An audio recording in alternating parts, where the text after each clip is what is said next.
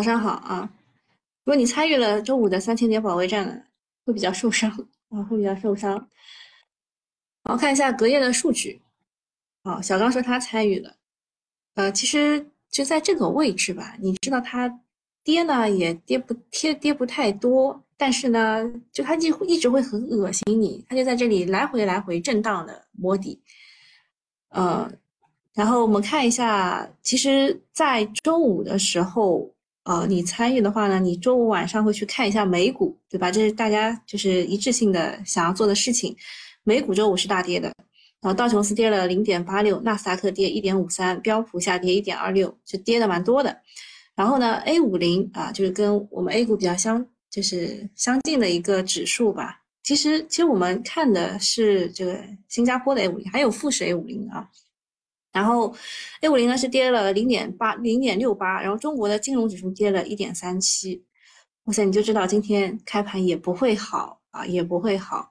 然后，呃，美股那一边是医药零售涨了，公路运输涨了，汽车零件涨了，太阳能大跌了百分之八点九六，哇，这个事情。呃，这个还是跟美国的太阳能那边的业绩不及预期有关，所以我们今天这一边就是 A 股的这里，是不是逆变器也要大跌？啊，逆变器今天应该会很惨。然后美国那美股那边保险啊，石油天然气设备和服务啊也是跌的。然后个股这边呢，特斯拉继续跌三点六九，因为它那个三季度的业绩不及预期嘛。然后京东也跌，阿里巴巴也跌，因为因为这个双十一嘛，他们打出的这个广告语是最低价啊，他他们最近就是想跟拼多多去拼嘛，然后拼多多也跌啊，然后呃你们一直没有静音啊，英伟达这边呢也跌啊，英伟达也跌，这个还是跟美国的 IRA 法案是有关的，苹果也跌，未来也跌，诺和诺德也跌啊，所以就是没有看到任何的。任何的热点，反正热点都在跌，然后最厉害的呢是 WTI 原油也在跌，啊，只有黄金，黄金涨了，恐慌指数稍微涨了一点。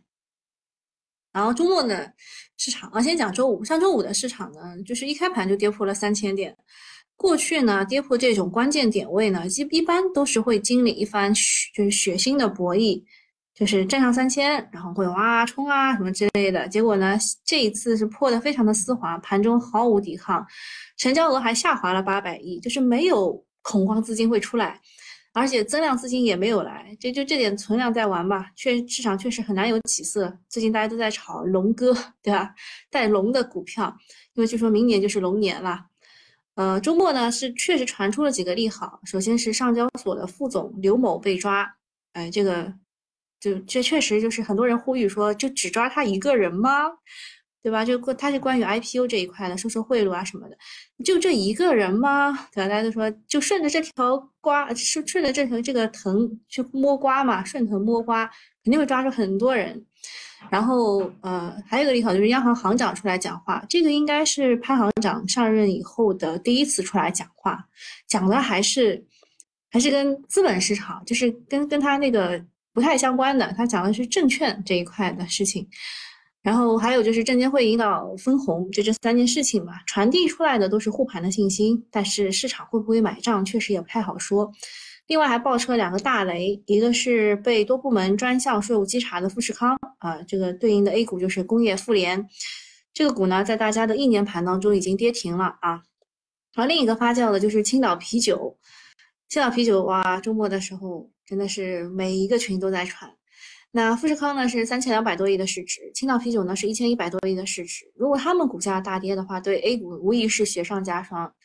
还有就是周一的时候呢，香港的市场由于重阳节是休市的，嗯，这个农历的九月九日啊，就是要登高遍插茱萸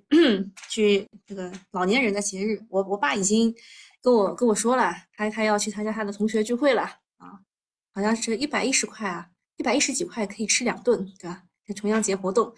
所以这个重阳节呢，北向资金是关闭的，就我们自己玩儿啊，我们自己玩儿。啊，热点新闻，第一个是将加快新能源汽车产业的电动化、网联化、智能化的发展啊，大力推动制造业数字化转型，推动人工智能创新应用。虽然是老生常谈嘛，但是政策和产业的协同之下呢，未来还是要重点关注相关产业的创新进展的。第二个是金融化债开启，以国有大行为主，城投债券纳入置换标的。截止到十九，截止到十九日，二十个地方的已发待发的。特殊再融资的债券规模已达九千一百零四亿。最近呢，银行也已经通过贷款、展息、降息、税务置换等途径开展了化债来支持，来自债务方面的风险呢将得到缓释。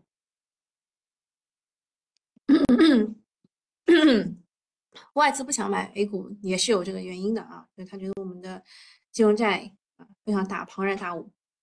然后第三个事情是，今年首批的五百亿可再生能源的补贴下发了。今年补贴额较去年提升了百分之二十五，尤其是风电提升了一倍多。哇，这个周末周五为什么涨风电？你们终于知道原因了，是吧？呃，维新能源开发商及时补充了大量的流动资金，减轻了上下游企业应收账款的压力，对整个的行业的财务健康都有大大有裨益。啊，所以周五涨风电，我们明白了。然后第四个事情是，深交所称本周高度关注三只股票，股票上集中卖出打压股价的行为。哎，这个表述就比较新颖。通常啊，我们关注的都是那种连续涨停要关小黑屋的，对吧？短期涨幅巨大的那种股票。这次突然说要关注打压股价的行为，隐含意义大家自行理解。其实这个呢，也是跟呃证监会它，因为证监会嘛，它是头头头痛医头，脚痛医脚。就大家说，嗯，我们要关注融券的这个事情，啊，说，嗯，你们关注，呃，你要什么政策我给吗？就现在就是在压制这个融券的事情。那你压融券的话，机构会有什么反应？他可能没有注意到啊。机构本来是可以融券，就是对冲一下的，就现在也不给他融券了，他只能只能卖掉自己手上的股票嘛，对吧？所以才会出现这种集中卖出啊。啊，然后第五件事情是双十一啊，双十一的电商消费盛宴即将来袭。本周呢，淘宝、京东、抖音等平台双十一活动将先后开启，相关的消费、物流等行业将迎来市场广泛的关注。通过一些销售额呃高的高增的品类，可以窥见整个行业的成长现状。像销售额高增的是哪些品类啊？我双十一都不想买东西。好，然后看一下这个潘行长啊，他已经呃发言，他他是做了第一次的发言，已经两次提及了资本市场，非常的罕见。第一呢是进一步的推动呃活跃资本市场啊，之之后还有一系列的政策会落地。第二个呢，他提到要从投资端、融资端、交易端、改革端协同发力，不断激发市场活力。这里着重强调了投资端的改革。第三呢，要加快推进金融稳定法的立法工作，最快明年上半年会出台。第四呢，要壮大各类中长期投资力量。所以大家都在问啊，平准基金何时推出啊？第五呢，是要进一步推动金融机构降低实际贷款利率啊，就是 LPR 可能会继续的降息。总之呢，这番话的信号意义很足啊，信号意义很足。提到了金融稳定法是个大利好，提到了投资端还排在第一位，说白了就是要让股民有所回报嘛。这个是我印象当中，他上任之后第一次重点的去聊资本市场，啊，就是四端，就是投资端、融资端、交易端、改革端，这个同时发力是一个比较罕见的提法，所以还是值得重视的。说白了，这次讲话就是之前政策里的延续啊，活跃资本市场的定调没有变。至于这个四端发力呢，近一段时间一直有政策陆续的出炉，比如说投资端的分红。还有回购的政策、交易端的各种降费，以及对于减持新新增啊这些东西等等。那融资端这一块就是阶段性的收紧，就是 IPO 就暂时不发嘛，对吧？然后还有这个可转债也发的很少。那已经有一些这个措施在落地了，后面如何的去协同发挥作用，可能还会有些新的变化。这是周末的一个大利好，不对，小利好吧，小利好。然后接着是另外一个小利好，就是证监会要加强对异常高比例分红企业的约束，引导合理分红。哎，这个这其实是呃，就是上市公司的现金分红的一个就是这个指引啊，那就是征征公开的征求意见，要进一步的明确鼓励现金分红导向，提高分红的水平。对不分红的公司要加强披露要求等制度约束。敦促分红，对于财务投资比较多但是分红水平偏低的公司进行重点的关注，督促提高分红水平，专注专专注主业。这个呢，其实说实话，它对于业绩稳定的蓝筹白马算是利好。比如说三大运营商今年提高分红比例之后呢，股价表现还是非常强的。比如说像是茅台、五粮液、宁德、比亚迪这种，他们如果能够提高分红比例，那么对股价肯定会带来更大的支撑。啊，这一次分红新规有点意思，就是它如果就就是以后公司怎么分红，你去看这个章程就知道了，投资者的预期会更加清晰。另外呢，分的少或者分的太多，都要说清楚原因，所以它的整体思路还是挺清晰的。那这个利好也算是个小利好，但是它逆转不了市场悲观的情绪。最近的市场呢，几乎就是对利好免疫，每一次来点希望，最终都是失望。啊，这种，呃。这个震惊啊，震惊这种应该是汇金啊，汇金这种呃真金白银的去买了四个多亿，对吧？还有五个亿，也只能管半天，何况你就用嘴说的，对吧？这央行行长的发言，证监会的提高分红比例啊，真的还不如美股美股大跌来个低开。然后下一件事情，就周末其实就是富士康和青岛啤酒的事情会发酵比较厉害嘛。嗯，富士康的话就是呃。就有关部门开始依法对富士康去调查，主要就是进行税务稽查和用地情况的调查。啊，富士康其实是一个台湾的企业啊，它这些年在大陆做做大做强，旗下的工业富联也在 A 股的主板上市，当年创下了三十六天闪电过审啊，创下了 A 股 IPO 的最快的记录。但富士康呢屁股比较歪，总是把国内产业链往外移，然后这个也跟郭台铭的一些觉得应该有有有点关系啊。呃，从一年盘看呢，工业互联已经跌停了。苹果苹果链估计也会有大的分歧，利好的肯定就是华为手机链啊，就大家一致认为都利好华为啊。但是也别忘了啊，还有比亚迪，呃，比亚迪呢在九月底的时候收购了代工厂捷普。那那个富士康，呃，就是贝苏新闻说富士康就是打螺丝的厂子嘛，那也不能这么说，为什么要找他呢？对吧？但他他打螺丝，呃，打得好啊，就是比较符合呃苹果的这个，其实大家都是利益利益共同体啊，他跟苹果其实利益共同体。那它是消费电子产业链重要的组成部分，台资代工厂，呃，企业熄火，庞大的产业链可能会逐步的去寻求国产替代，所以相关的企业也可以去关注。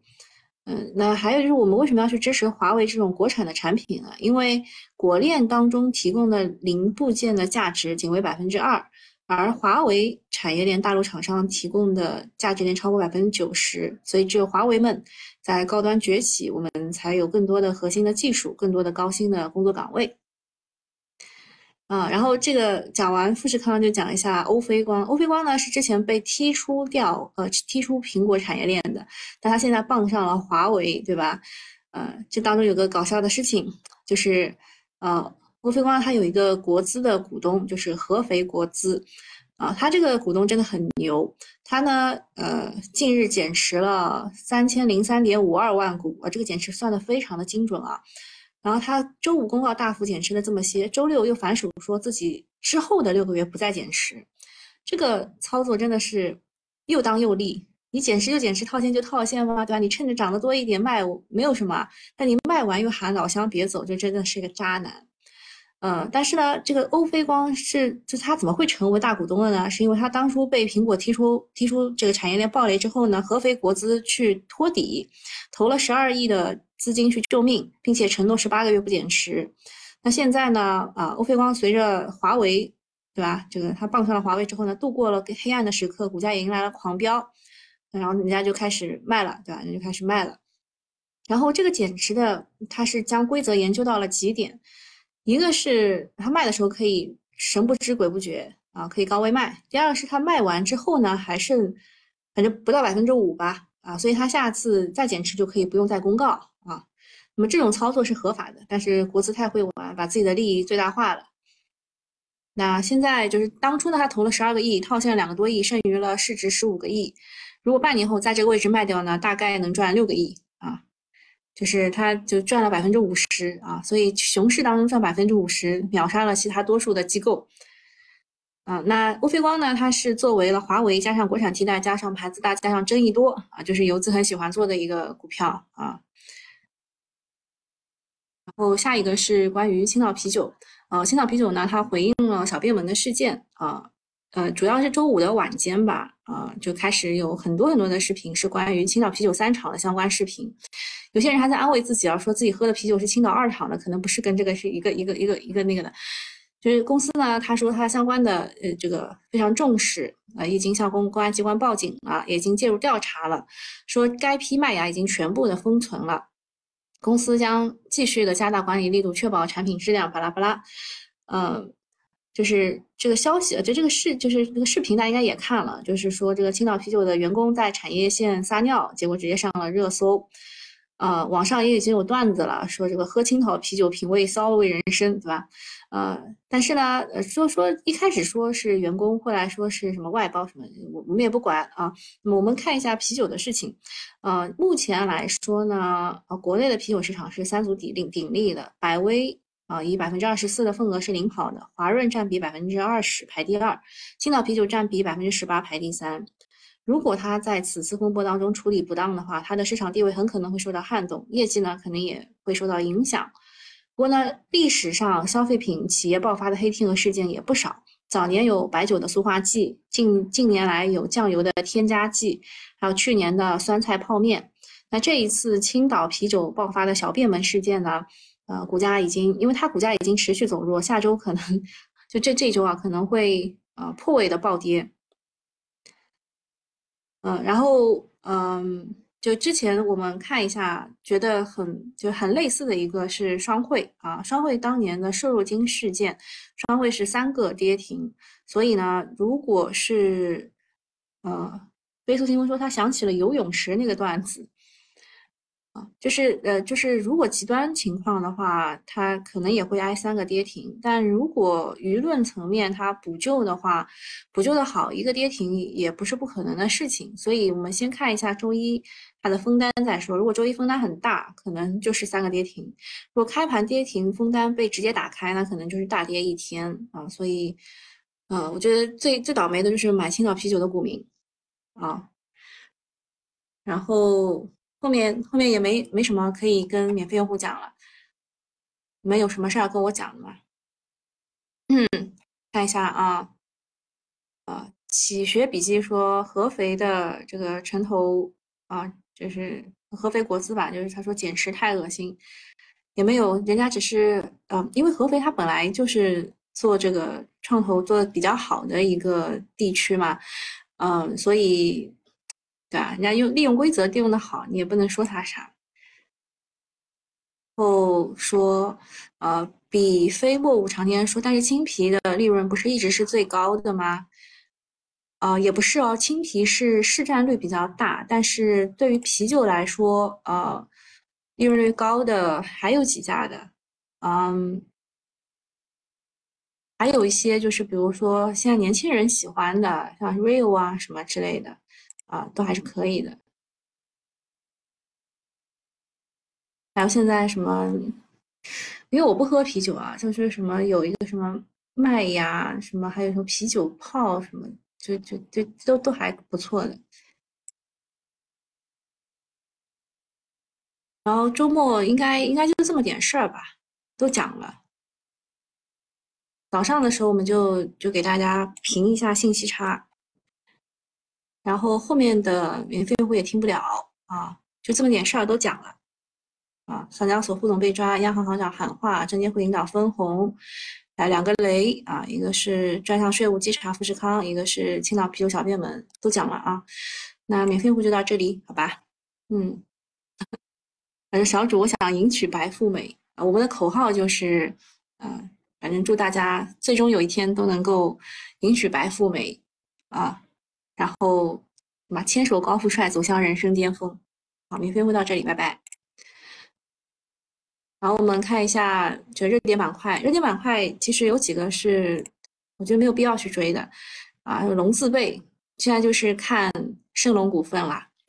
说二一年炒了金牛化工，二三年炒了兔宝宝，对吧？这今年要炒龙，盛隆股份最厉害啊，山东墨龙、锦龙股份、丰隆股份、北方长隆等等，我就已经发在群里了，那张图片自己去找一下。然后风电的话呢，就是首批五百亿的可再生能源资金就是下发了，风电的补贴啊比去年增了一点一四倍，嗯，还有就是未来这个风电会有更多的招标，嗯，个股有大金重工、天顺风能、泰盛风能、海力风电、恒润股份。石墨烯呢是说我们国家会就是限制石墨的出口啊。哦，个股是德尔未来、华丽家族、景富技术、祥丰华、宝泰隆。我觉得比较符合的应该是德尔未来和祥丰华吧。然后双十一这一块呢是，呃，反正很厉害啊，有有龙的股票啊，天龙集团、龙运股份啊，还有若雨辰、一网一创、值得买等等。啊，锂电池这一块呢，说这个十月供应上国内部分接近成本线锂盐厂已经停产了。说，就反正就是这个碳酸锂吧，它一会儿涨停，它的期货啊，它一会儿涨停，一会儿跌停，啊，然后这个其实是关于江河电机的个股的一个玩法，就现在就是连续两连板涨停的，就是江河电机和吉祥股份嘛。然后呃，这个锂电这一块呢，吉祥股份呢，是因为据说它公司的曾用名叫新华龙，它是个龙。隐藏的龙啊，然后江特电机呢，是因为呃，据说好像说这个比亚迪要入股江特啊，就大概就大概是这么个传闻，所以目前来说就是江特电机是比亚迪入股，吉祥股份是以前是个龙啊，然后还有金龙宇还是个龙啊，其他恩捷股份有一个十厘米的涨停，但它真的跌太多了，而且隔膜这一块竞争格局以前是最好的，现在也不是很好了，呃，荣捷股份是锂矿当中的龙头。大概锂电就这一些，天然气重卡啊，说它的这个渗透率会不断的这个提升啊，然后个股有富瑞特装、致远新能、潍柴动潍柴动力还是删掉吧啊，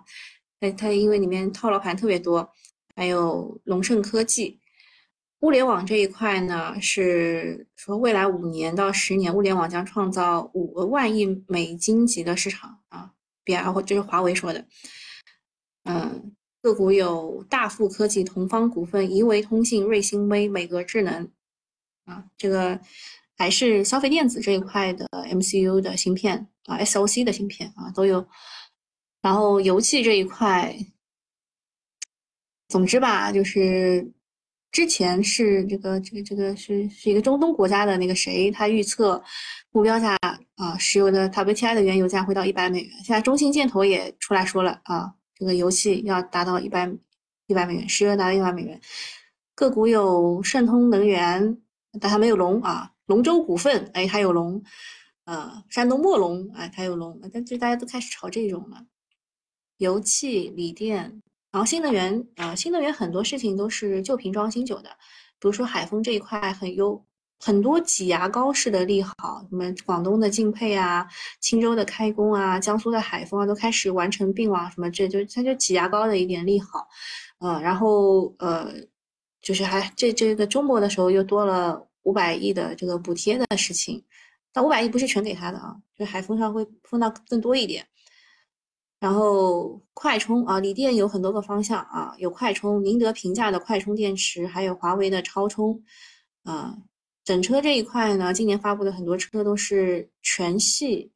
啊配了标配了快充电池这一块呢，有宁德平价的快充电池，呃，充电设施这一块有华为的超充站，就是三点共振。快充是近两年争议最大的，就是先有鸡还是先有蛋的问题。啊，就是应该要最先推动的就是宁德的平价电池吧。宁德前两年前两天也是在电话会当中提到了，成本比磷酸铁锂电池增加不多，但是可以加量不加价，科技平权。然后近期有消息催化的是复合节流体，蹭了一下华为的 M9。然后星辰大海是工商业储能电力现货改革啊。啊，复合节流体说是华为问界 M9 车型当中有复合铝箔的供应商为精美新材料啊，然后它是全球最先同时量产铜复合节流体和铝复合节流体的企业。呃，工商储呢，就星辰大海，自七月、九月之后呢，上周又发了一个重要的文件，叫《关于进一步加快电力现货市场改革的通知》，也还给了这个时间表，就二零二三年底之前，巴拉巴拉这些地区要怎么样？二零二四年六月之前，巴拉巴拉这些地区要怎么样？啊，然后最后一个是呃，就是光伏这一块，说沙特要入股锦浪啊，但今今天那个裂变器应该都不是很好吧？啊，因为海外的那个。不太好，然后江特要比亚迪可能要入股，呃，这都是传出来的，不是很确定。公司观察啊，贵州茅台它的净利润，你看同比呃营业就是这个营收同比增长百分之十八点五啊，然后净利润同比增长百分之十九点一啊。虽然三季度单季度的营收和利润是略有下降的，它前三季度整体是跑赢了百分之十五的全年目标。那前两天的传言就不攻自破了，想来也有点离谱啊，就是它会大跌百分之五点几，嗯，一点风吹草动，持有茅台的大资金就跑了，真的太搞笑。然后第二件事情是移动啊，移动的呃这个净利润同比增长百分之一七点一，电信的净利润同比增长百分之十点四，两大运营商整体表现还可以，但是三季度环比是有所下降的。从具体业务来看呢，云业务延续亮点亮眼的表现，受益于数字化转型、五 G 加 AI 加云服务，后续仍仍然是有成长空间的，这也是今年运营商的股价强势的原因之一。嗯，然后就讲一下苹果产业链当中的立讯精密，它也发布了前三季度的营收同比增长百分之七点三一，净利润同比增长百分之十五点二二。其实啊。这是不太好啊，不太好，因为苹果的 iPhone 十五在国内的销量是不及预期的，呃，果链的业绩都可能会面临一定的压力。而且周末立讯还同步发了全年的预报，啊，全年的预报同比百分之十七点五到二十二点五，也不算很高，呃，算是在提前的管理预期。呃，手机之外呢，公司也在呃，也是在通信、汽车等领域寻找新的增长点。海康威视啊，安防的龙头，它的前三季度的净利润同比增长百分之零点一二，它在慢慢的一点点走出低谷，但是机构对海康比较苛刻，而且它现在也是，呃，在美国的黑名单里面，所以对比全年的盈利预期还是有不少的差距，嗯，它应该机构对它也不是特别友好吧，应该也也也会卖，啊，宝兴软件，呃，它的。就是三季度前三季度和第三季度的业绩都是符合预期的，而且公司公告要在沙特设立分公司，和土豪大哥交朋友，推进全球化的业务。呃，宝兴软件其实是宝钢旗下的一个啊。嗯，下面天福通信，呃，其实最近的这个 CPU 的企业有很多都是发业绩业绩预告了嘛，然后中继续创也是发了业业绩预告，其实是不错的，都是超预期的。然后天福通信呢是迎来了两百六十六家的机构的调研，啊，它是光器件平台型的龙头企业啊，就开始就调研的就是生产计划、招工计划、研发费用方面的事情，嗯，基本上应该没什么大事儿了。啊，新股申购啊，今天有一个新债和一个新股，新债叫爱路转债，上海爱路的，然后新股的话是上海汽配。这个破发率都比较低吧，都都可以都可以去申购一下，这两个都可以申购一下。公司大事啊，就刚刚这个中继续创前三季度同比净利润实现增长百分之五十二点零一啊，比大家预期的还要高一点，所以超预期了。好，看看今天的情况，今天啤酒，青岛啤酒居然没有跌停啊，这个。这个还算不错了，有人在最后的今今天家最后去拉了一把酒，然后工业富联是跌停的啊，没有人去拉啊，没有人去拉，然后剑桥科技啊也是大跌的，快要跌停了，像这些啊这些，呃，然后新易盛基本都是以前。CPU 很很著名的股了，啊，中继续创啊，业绩不错，是涨了百分之三点三，啊，但是结合竞价还是被摁了一下的。石油贸易，啊，石油贸易不好，这两天都不好。黄金还真是奇了怪了，黄金不是在涨吗？为什么黄金股在跌呢？那我们去看一下个股情况。吉祥股份啊，吉祥股份还是直接涨停的，这今天是一字涨停。然后德尔未来啊，就是今天的啊，这石墨石墨烯的这个股快要涨停了。其他也没什么好看的，每个智能对吧？刚刚有讲到了，在这里啊，物联网这一块，